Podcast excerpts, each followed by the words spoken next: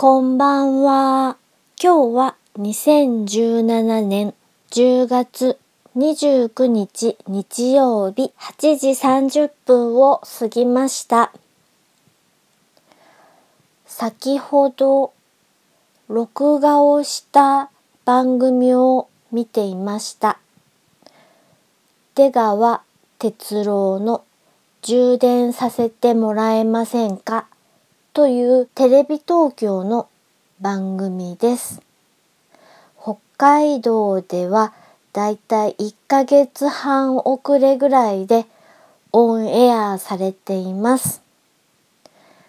先ほど見たのは小豆島から尾道へ行くという回でした。いつも見て思うのだけれどこの充電させてもらえませんか？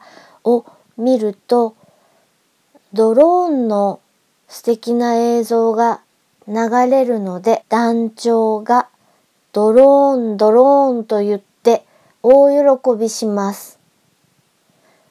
面白い旅番組だしドローンの映像も面白いです。なのでこの番組大好きです。聞いていただきありがとうございます。北海道夕張からお話はゆいまるでした。おやすみなさい。